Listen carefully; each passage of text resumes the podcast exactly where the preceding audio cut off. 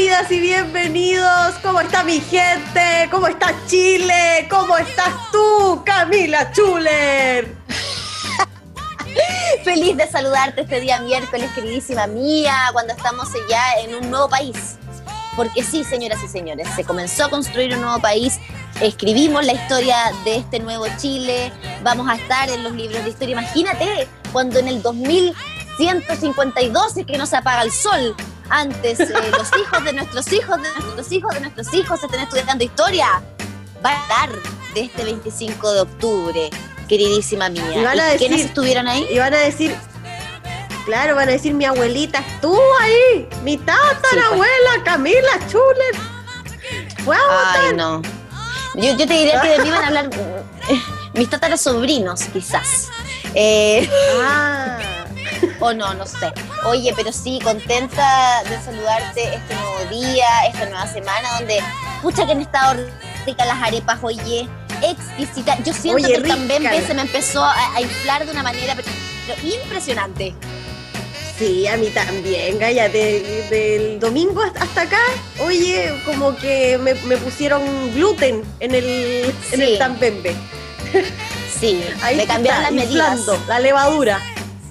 Claro, ahora somos todas las chilenas 90, 60, 120. Así que quedamos en esta nueva configuración anatómica. Elian Rock, ¿cómo estás tú? Yo estoy muy bien. Ah, perdón, me equivoqué de país. no, pues es más caribeño el acento. Bueno, mi chico, tú sabes que ahora estamos muy bien. ¿viste? Estamos aquí en Chilezuela, ¿viste? ¿Qué es eso? No sé, una combinación de, todos los, de todos los países que puedan tener eh, algo. Era como un paraguayo con argentino y con Venezuela. No entendí mucho, Elian, pero te queremos igual. Te quieren igual. Viste, no, que yo, no, yo soy chileno nomás, pues, y, seguimos siendo Chile nomás, pues, si está bien, hay las cosas, hay que esperar que todo resulte de lo mejor posible para todos los chilenos, así que eh, chilenos y chilenas, obviamente y que podamos seguir avanzando como país nomás. Si así estamos, tenemos que seguir. Hay que mirar adelante. Lo, que ocurrió el día domingo es un proceso histórico. Vamos a estar hablando sobre eso, desmenuzándolo, Cami, con una tremenda invitada que tenemos el día de hoy. Oye, sí, tenemos una joyita para todos ustedes. De verdad que estamos muy contentos de poder conversar con Leslie Briseño, cientista político, analista político internacional, para que nos explique lo que se viene de ahora en adelante, cuál es el proceso que vamos a vivir en estos prácticamente dos años, eh, en los que vamos a estar entre eligiendo a los convencionales constituyentes, entre esperando a ver qué es lo que redactan, luego decidir si es que nos gusta o no, bueno, todo eso y más. Y también si es que hay algún ejemplo en el extranjero que nos pueda servir de guía un poquitito para esta situación, porque no, es, no somos el primer país en vivir un proceso constituyente. Señoras y señores, sí, por primera vez se va a asegurar la mitad de los escaños en esta convención constituyente para mujeres, eh, lo cual también un avance tremendo y esperemos que sea la pauta de ahora en adelante en lo que vamos a construir como sociedad, pues Evelyn. Sí, esperemos, estamos siendo un ejemplo igual para el mundo, primera vez como tú decías a nivel mundial que ocurre esto. Esperamos que, sea un, buen inicio para que las mujeres estemos siempre representadas en, todo, en todas las esferas eh, del mundo y también de Chile, claramente. Bueno, Cami, pero no es solo eso lo que ha ocurrido y vamos a comenzar este Ni un Respeto del día de hoy hablando un poquito sobre el coronavirus que no para. Oye, Camila, no se detiene. ¿Hasta cuándo vamos a estar así? no sé, qué aburrido. Oye, vamos a cumplir un año, imagínate, de pandemia, porque acá en Chile empezó en marzo, pero en el mundo en diciembre, en Wuhan, para ser más, más exacto, de ahí se fue rapidito a Europa, llegó en enero y no se fue más, todo lo contrario, se siguió expandiendo. Siendo este día miércoles 28 de octubre, hay que decir que en Europa, por ejemplo, están volviendo a las medidas restrictivas. Sin embargo, en España volvieron al toque de queda. Esto nos dice, solamente refuerza la idea de que francamente este bicho desgraciado no se quiere ir. No se quiere ir y es terrible. Fíjate que el otro día conversaba con una epidemióloga, Evelyn, y comentaba, y, súper derechamente, que no hay país, no hay autoridad sanitaria que haya sido capaz de controlar este virus porque se transmite tan rápidamente que es imposible de contener. Tú solamente puedes eh, hacer la, suerte de eh, contener un poco los efectos, ayudar a las personas a mejorarse, si es que tienes la capacidad en tu red pública, en tu red de salud, bueno, pública y privada en el caso de nuestro país, que se unieron. Eh, pero si no, no hay nada que hacer, solamente sentarte a ver cómo esta cuestión avanza hasta que aparezca la, vacuna. Y ojo que... Bueno, también hay, hay avances, disculpa Elian, hay avances con, con la vacuna. Eh, eh, sin ir más lejos, la vacuna de Oxford, de la Universidad de Oxford, en colaboración con la farmacéutica AstraZeneca, genera una fuerte respuesta inmune entre los ancianos, el grupo más vulnerable. Los ensayos clínicos de esa vacuna están en la fase 3, la última antes de conocer con exactitud si es segura y si permite proteger a la población de la enfermedad, tras lo cual necesitará el visto bueno de los reguladores antes de procederse a una vacunación masiva. Eh, bueno, según eh, se indicó, la vacuna genera entre los ancianos anticuerpos y las llamadas células T, cuyo principal propósito es identificar y matar patógenos invasores o células infectadas hay avance, hay un pequeño avance y se, ve una luz de esperanza en la Universidad de Oxford con la vacuna para el coronavirus, sobre todo eh, hablando del grupo más afectado que es, eh, sin lugar a dudas, eh, la tercera edad, los adultos mayores. Sí, está complicado el panorama. Elian, ¿tú querías comentar algo? Sí, es que ya el virus incluso está mutando y acá en Chile sucede lo mismo en Punta Arenas, en, Magallanes. Y me contaron que ya el virus no es el mismo que, que se vive alrededor de, todo Chile, eh, sino que es, distinto. Ya tiene una resistencia mayor a lo que eh, tenemos, eh, tenemos comúnmente y se ve por el, amplio también, por el clima que, ellos, que ellos tienen. Ese, eso es lo complicado del virus. Magallanes. Así que si van a viajar para allá o si están viviendo allá, cuídense harto. Eh, trate de no estar eh, con mucho contacto con la gente para que pueda evitarse el mal rato. Sí, no está complicado el tema. Bueno, de hecho, para ir a Magallanes incluso no, está tan fácil. Eh, para viajar en, general no está tan fácil, pero para ir allá creo que, no sé si hay que hacerse una PCR o qué, pero hay más restricciones y bueno, hay que entender también, yo creo que tenemos que ponernos en ese, en ese escenario de que de aquí en más, para hacer los viajes y todo, vamos a tener que preocuparnos, pues vamos a tener que analizar no solamente cómo están los precios, qué cosas podemos hacer en términos turísticos en el lugar de destino, sino que también cómo está el virus, porque yo no, no sé si uno se va a querer ir a meter, por ejemplo, a Magallanes con la situación como está.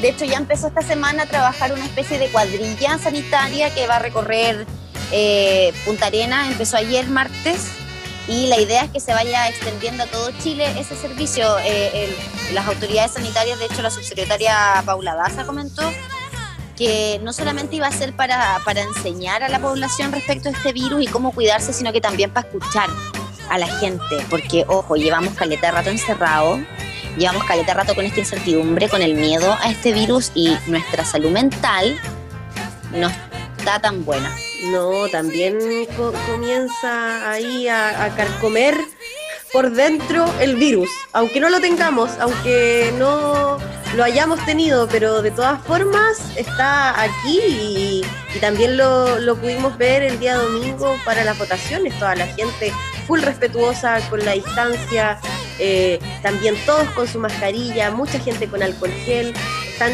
todos de verdad súper... Eh, atentos con las medidas de seguridad. Y claro, por un lado está súper bien, pero por otro lado también la salud mental te, va jugando malas pasadas, porque no, no, se les olvidó un poquito después, sí. ¿Qué cosa? Se les olvidó un poquito después a la hora de celebrar, se les olvidó un poco la pandemia, pero bueno, lo importante es que nos tengamos claros que el virus está aquí, que no se ha ido a ninguna parte y no se va a ir mientras no encontremos una vacuna. Pero Evelyn Martínez, seamos positivas porque te juro que sobreviviré. I will survive. Sí, es verdad. Yo sé que tú has Escuchemos esa canción. Sí, escuchemos esa canción de Gloria. Gloria o no? Gloria Gaynor. Oye, sí, vamos a irnos a escuchar una cancioncita aquí en Un Respeto a la vuelta de este corte eh, musical que vamos a tener. Prepárense, chiquillos, porque vamos a responder todas sus preguntas respecto de lo que se viene en este proceso de, ya no plebiscito, sino que la redacción de esta nueva constitución. Escuchamos I Will Survive, esto es Ni un respeto en aerradio.cl.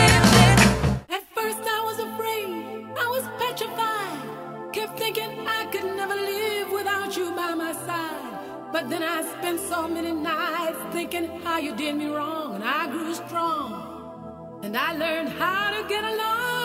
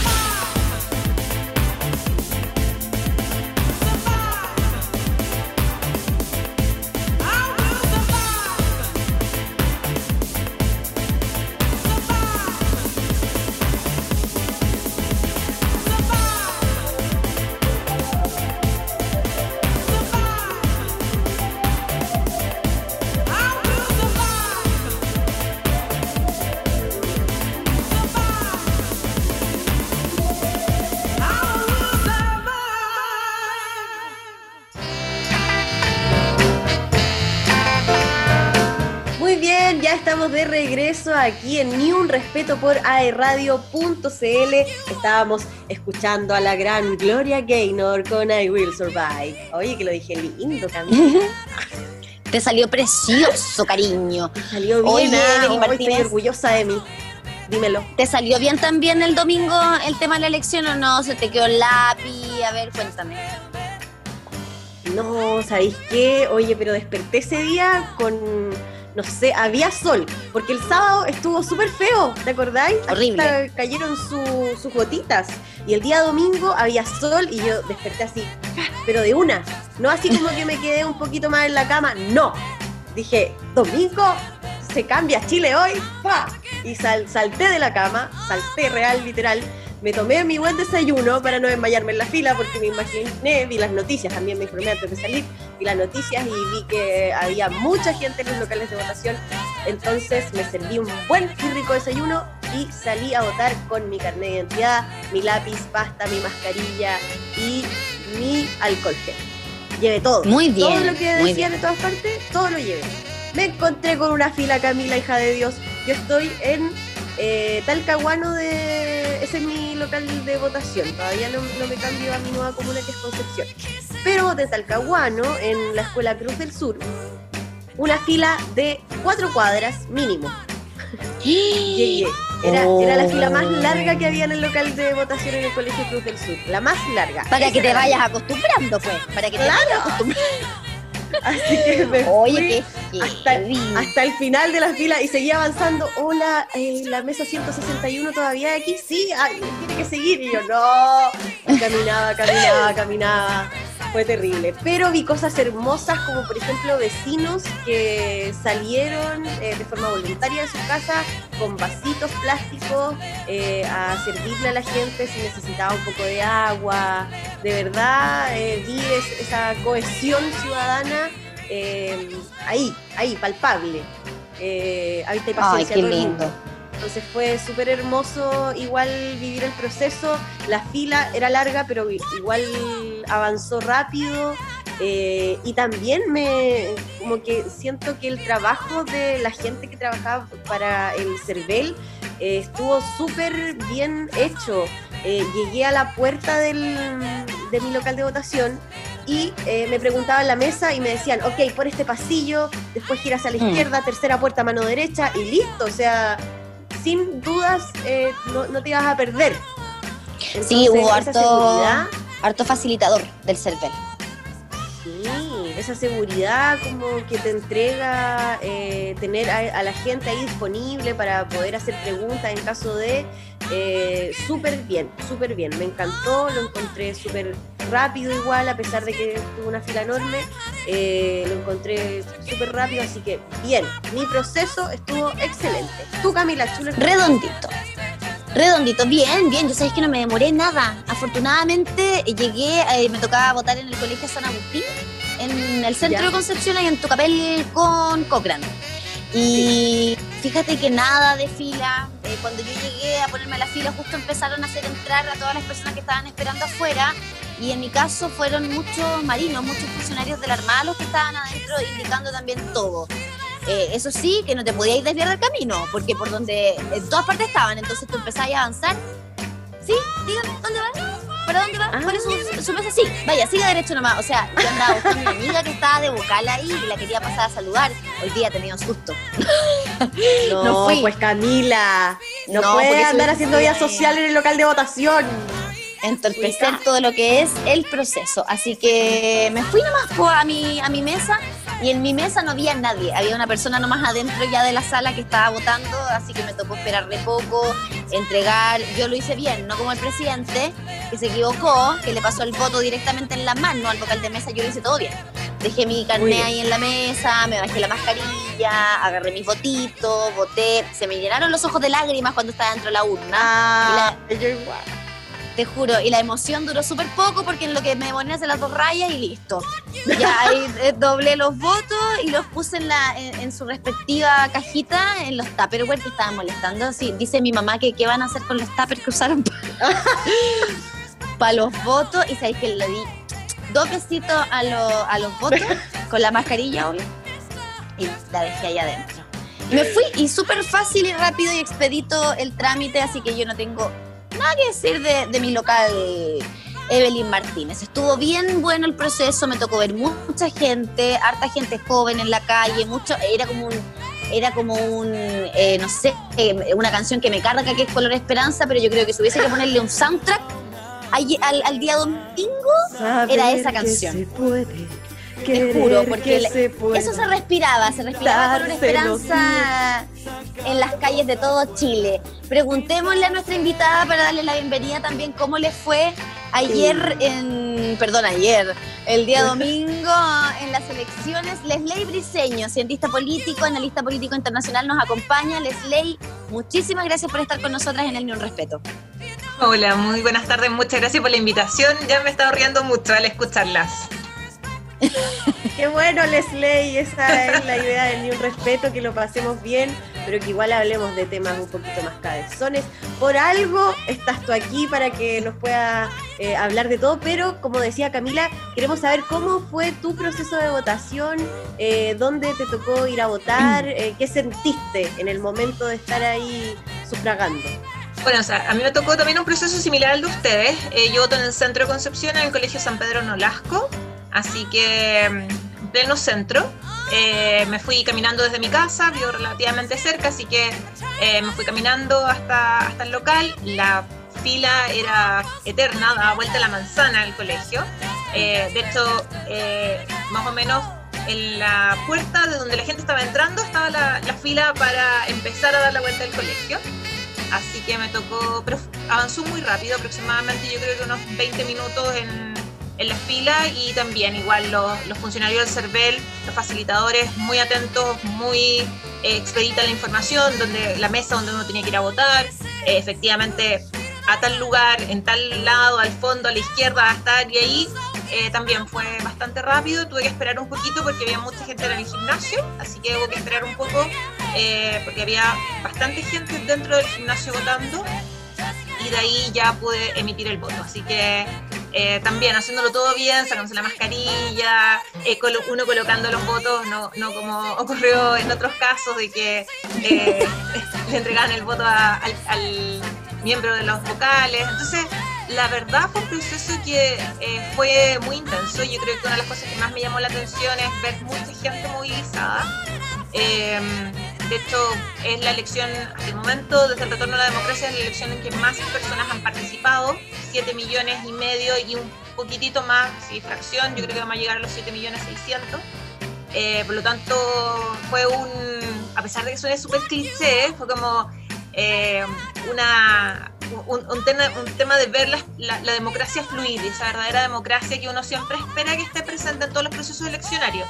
Yo eh, he vivido todos los procesos desde muy desde los desde el sentimiento muy pasional por decirlo de alguna forma. Yo soy de la generación que tuvo que ir a inscribirse a, los registros electorales y yo todavía me acuerdo que me tuve que inscribir cuando tenía todavía 17 porque los registros se cerraban justo cuando yo cumplía 18 y la- yo cumplo 10 años en septiembre y eh, la elección era en diciembre. Entonces yo me tenía que ir a inscribir antes de cumplir 18. Entonces estaba toda emocionada porque me iba a inscribir, o sea, era para mí, era todo un acto cívico el tema de, de poder participar eh, en la elección y recuerdo, no me he perdido ninguna, ninguna. De hecho, una vez me pasó algo súper divertido. Llegué, venía de, de Barcelona y era justamente el día de la elección, aterricé, llegué corriendo a la mesa donde tenía que votar y decía, mire, sí, si vengo a tiempo, vengo a tiempo. Lo que pasa es que mi abuelo llegó un poco atrasado eh, y ahí siempre cumplí con, he cumplido mi deber cívico. Gra- Les menos dejo. mal. Genial. Sí, con respecto a eso, eh, igual te quería preguntar, eh, es una sensación igual personal, pero ayer, lo, lo- o sea, perdón, de nuevo, el domingo, lo que yo pude ver eh, fue que la gente se tomó este proceso de votación más como un derecho que como un deber. Eh, ¿te, te parece a ti un poco cierta eh, esa visión? Y yo creo que tiene que ver con un poco de recobrar la confianza en el proceso.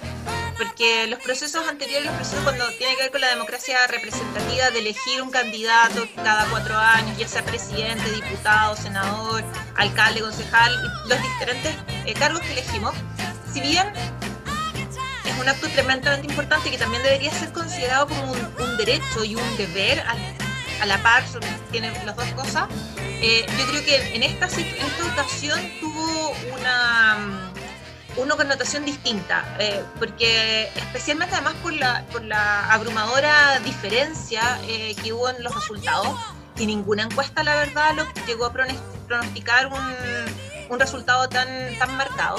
Eh, yo creo que la, la, sociedad civil se movilizó principalmente por eso. Tenía como la misma lógica, quizás como los plebiscitos del 88, quizás tuvo, un poco esa misma percepción, como la sensación de que eh, mi voto efectivamente iba a generar un cambio y la importancia de no solamente entenderlo como un deber cívico, sino que además algo que yo necesito hacer para demostrarle a la ciudadanía en general que eh, estoy comprometido por un cambio y un cambio de un Chile eh, con los distintos eslogans que se han dado, que igual para algunos son eslogans más, más o menos eh, cliché o muy desde la perspectiva emotiva, pero sí había un discurso, especialmente de las personas que estaban más comprometidas con una de las dos opciones.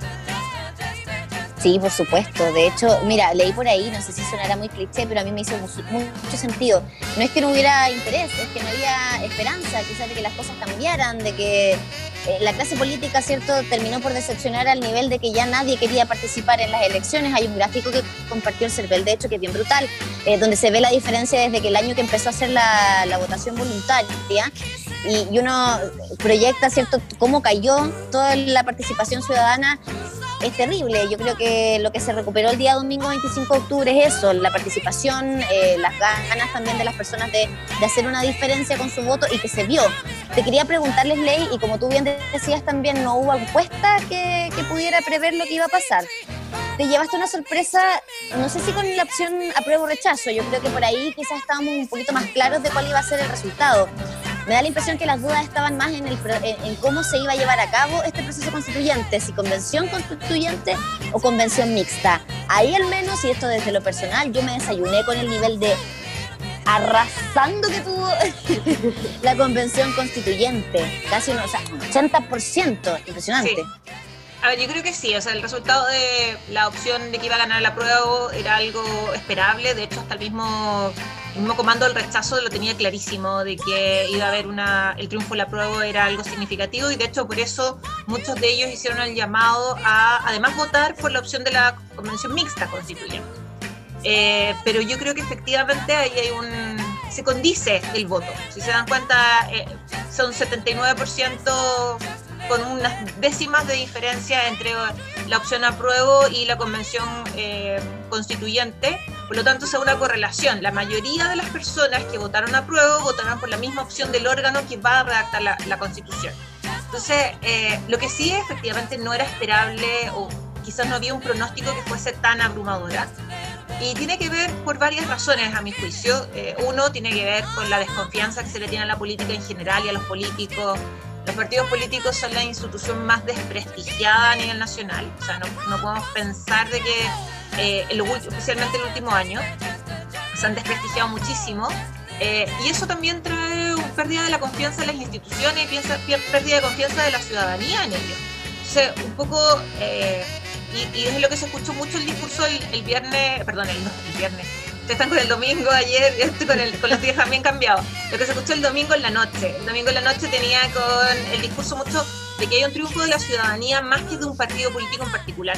Es el triunfo finalmente de lo que ustedes señalaban, el triunfo de eh, no, aquí no tiene que ver con coaliciones, no tiene que ver con partidos políticos, tiene que ver con un eh, triunfo de la ciudadanía eh, en torno a una demanda eh, muy arraigada. O sea, ojo, el tema de la, de la nueva constitución no es algo que ya surgió hace un año.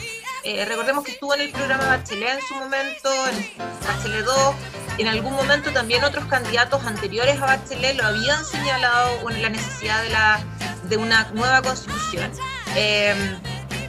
y finalmente se logra eh, a partir de una presión social que quizás para algunos eh, grupos no habría sido más adecuado, pero se logró. Eh, y llega el momento, y por eso también tiene que ver con esto que, ustedes decían un poco de la esperanza. yo también encuentro un poco lo mismo, la, canción es bastante cliché, pero sí tiene que ver un poco con, con esta idea de, del renacer. Y por eso un poco hacía yo la alusión a lo que fue el plebiscito del 88, como la idea de eh, la lógica de la alegría ya viene, Claro. que era el eslogan de la campaña del no, eh, y que se relaciona mucho también con esta percepción un poco de que las cosas van a cambiar. Eh, hay toda esa percepción de que las cosas van a cambiar y que van a ser mejor a partir de ahora en adelante. Es lo que esperamos. Eh, te- disculpa, Evelyn, ¿te acuerdas también de, de- de cuando surgió esto de votar AC, marcar AC los votos presidenciales? Ahí me acordé que efectivamente la idea de, de cambiar la constitución, la Carta Magna lleva bastante tiempo. Así es. O sea, no, no es una idea de ahora, no es una idea de hace un año, sino que efectivamente venía cojándose, eh, no solamente a través de organizaciones sociales, sino que incluso de partidos políticos que trataron de canalizar. Y esa marca de la C eh, es una manifestación clara que no es algo de hace un año. Sí, y con respecto a eso también eh, mencionar todas las manifestaciones que hemos tenido hace muchos años eh, de, de forma ciudadana, ¿cierto? Como la manifestación pingüina eh, del 2007, si no me equivoco, o 2006, y después el Mm. 2011, la manifestación de la AFP, también en, en la manifestación sobre los enfermos, sobre los medicamentos en Chile. O sea, veníamos con mucha gente en la calle eh, exigiendo cosas, ¿cierto? Que estaban todas ligadas en la constitución, básicamente. Entonces, eh, se, se comprendió finalmente o, o se juntó toda esta gente en el, el, el estallido, el 18 de octubre. Y, y fue como ya, claro, reventó con los 30 pesos, pero esto venía de, de mucho tiempo atrás, podría haber reventado con cualquier cosa, pienso yo. Sea, efectivamente, o sea, fueron 30 pesos, podría haber sido otra situación puntual, asociada quizás a una crisis económica, podría haber estado vinculado a un problema eh, quizás con una política pública. Eh, el gatillante, finalmente, que es los 30 pesos, eh, podría haber sido cualquiera. Pero como, se, como mucho se, se ha comentado, no fueron eh, 30 pesos, sino que y algunos decían son- no fueron 30 pesos, fueron 30 años, y en realidad es mucho más. O sea, el modelo se empieza a implementar.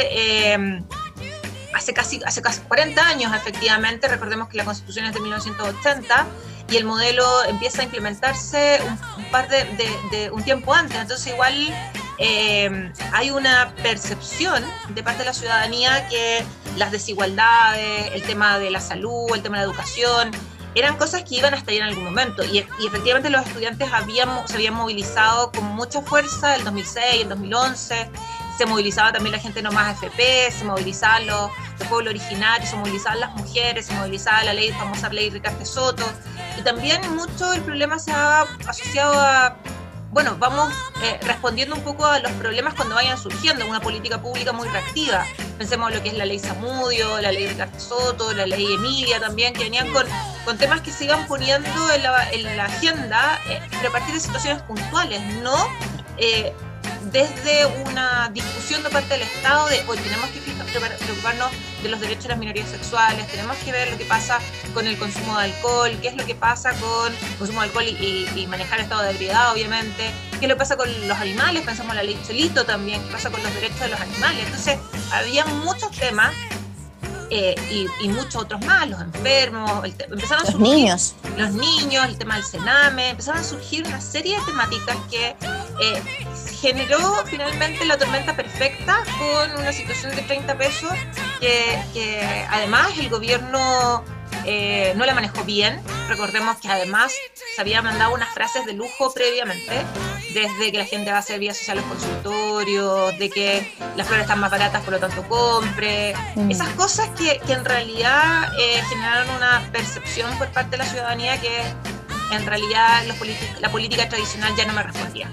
Y ahí es cuando, sumado a todas esas cosas, que se genera el estallido social. Y ahí eh, finalmente nos encontramos hoy día en estas características de un proceso constituyente eh, bastante interesante que yo creo que nos va a dar mucho que hablar los próximos, los próximos años en general.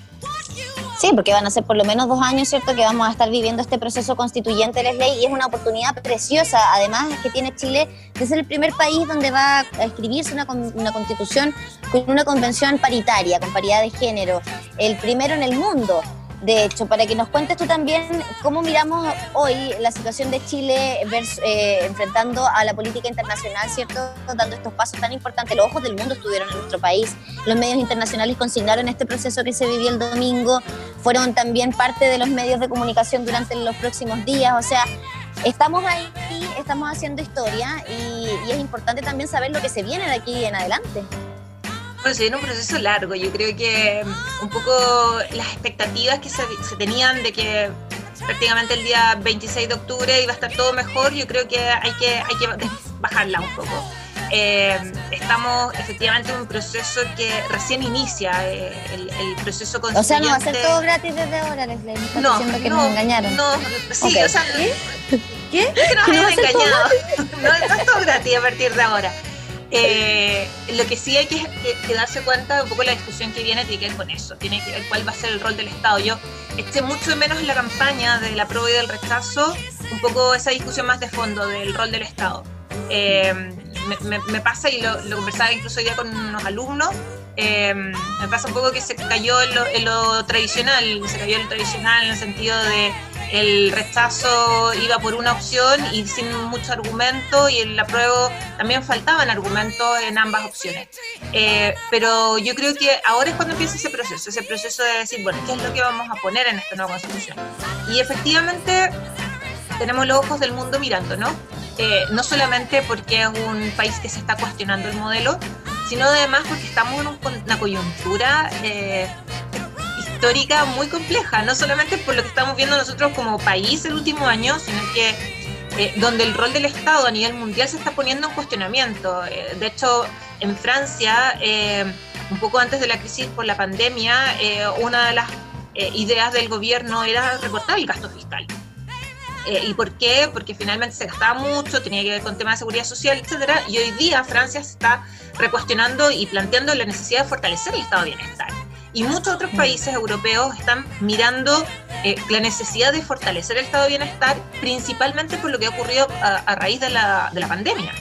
Y obviamente que mirar el proceso que está viviendo Chile, que también va a tener que cuestionarse qué tipo de Estado queremos. Si queremos un Estado, a veces hablan un Estado solidario, un Estado subsidiario, un Estado benefactor. Y esa discusión va a ser la discusión que vamos a tener que tener a partir de ahora. ¿Cuál va a ser la relación entre, entre la sociedad civil y el Estado a futuro. Y esa discusión yo creo que es la que debería de darse dentro del ámbito político y que lamentablemente no se dio en el contexto o no se dio tan profundamente en el contexto de eh, la franja de la prueba y el rechazo. Y ahí este proceso, claro, tiene para largo. O sea, son, o sea, recién en abril vamos a elegir a los miembros de la, de la comisión de la Convención Constituyente. Recién en abril, o sea, todavía tenemos por lo menos eh, seis meses de empezar a pensar cuáles van a ser los candidatos, de elegirlos y a partir de ahí ellos dos van a tener, tener dos años, ellos 255 electos van a tener dos años para poder trabajar en esta constitución, vivirla y recuerden que viene otro proceso que es, la, la, el plebiscito salida, saber si efectivamente nosotros estamos de acuerdo con lo que ellos escribieron en esa nueva constitución. el, el tema está para largo, o sea, no es algo que vamos a terminar mañana, por eso yo decía, y también ustedes señalaban, que estamos recién empezando, no es algo que, que se termina acá, sino que partimos desde aquí y tenemos que mirar cómo vamos a terminar y qué es lo que queremos finalmente como país. Y esa discusión yo creo que va a ser súper interesante en los próximos, en los próximos años. Hay que tener paciencia entonces con este proceso del cambio cierto de nuestra constitución, hay que tener calma, un poquito de calma para, ver cambios, porque claro, como decía Leslie, no es que hoy día ya es todo gratis, que del lunes en adelante la vida cambió, que ya no nos rige la constitución antigua, no, todavía. Y hasta que no se acepte la, la otra, bueno, vamos a seguir igual. Entonces hay que estar súper atentos nomás a, a, todo lo que está ocurriendo, Camila. Por supuesto que sí. Nosotros queremos eh, separarnos brevemente ahora sí, Leslie, pero no te vayas tú a ninguna parte, te quedas con nosotros para que también quienes nos están escuchando no se asusten porque todavía nos quedan muchos temas de los que hablar. Queremos saber eh, más o menos cómo se podría conformar esta convención, a quiénes se puede elegir, qué pasa con los partidos políticos de ahora en adelante, cuál es el rol que juega el presidente de la República. Tantas cosas que nos quedaron en el tintero, pero tenemos que escuchar una cancioncita ahora, Evelyn Martínez. Sí, vamos a ir con Justin Timberlake, si no me equivoco, Timberlake, ¿cómo se dice? Pues Camila. El Justin Timberlake con Can't, ay, con Can't Stop This Feeling. Vamos a escuchar eso un ratito acá en Un Respeto para Radio.cl. Tú no te vayas a ninguna parte y a los que están escuchando el podcast se nos quedan, ¿ah?